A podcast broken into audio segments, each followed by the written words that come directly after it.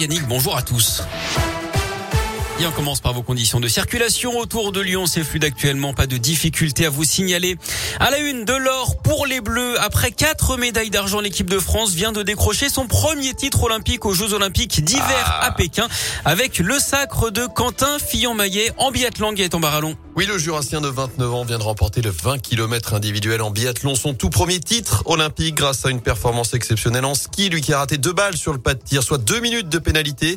Il a finalement réussi à garder quelques secondes d'avance sur ses adversaires, le Biélorusse Anton Smolski et le Norvégien Johannes Bö qui complète le podium.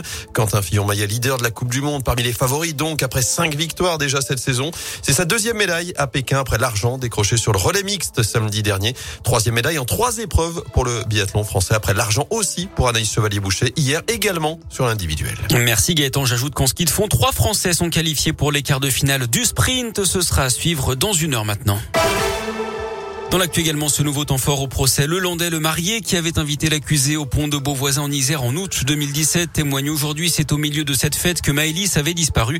Le marié, un homme de 40 ans, connaissait le Landais depuis 20 ans. Il dit ce matin sans vouloir terriblement. J'ai fait entrer le loup dans la bergerie, dit-il.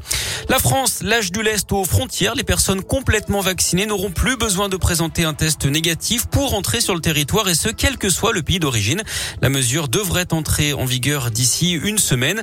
Concernant les convois de la liberté qui s'organisent en France contre le pass vaccinal, le ministre de l'Intérieur hausse le ton. Gérald Darmanin dit prendre les choses au sérieux. Nous mettons en moyen les, les nous mettons les moyens de renseignement et d'action si jamais des gens voulaient bloquer la liberté des uns et des autres, dit-il en promettant, je cite, une réponse ferme de l'État. Des milliers d'opposants au pass vaccinal annoncent sur les réseaux sociaux vouloir rouler sur Paris samedi prochain, un peu comme ce qui s'était fait au Canada où l'état d'urgence a d'ailleurs été décrété à Ottawa, la capitale. Les syndicats enseignants, eux, sont reçus aujourd'hui par le ministre de l'Éducation. À l'ordre du jour, le protocole sanitaire qui sera en place après les vacances d'hiver dans les écoles. Et pour la première fois, des membres du conseil scientifique seront présents pour répondre aux questions du personnel. Jean-Michel Blanquer doit ensuite annoncer d'ici la fin de semaine les règles qui seront finalement adoptées. Un petit contretemps à la montagne. Hier, 44 personnes ont été bloquées pendant deux heures sur un télésiège en panne dans les Pyrénées-Orientales. Scène digne d'un film des bronzés. Elles ont été évacuées à l'aide d'un hélicoptère et de cordage.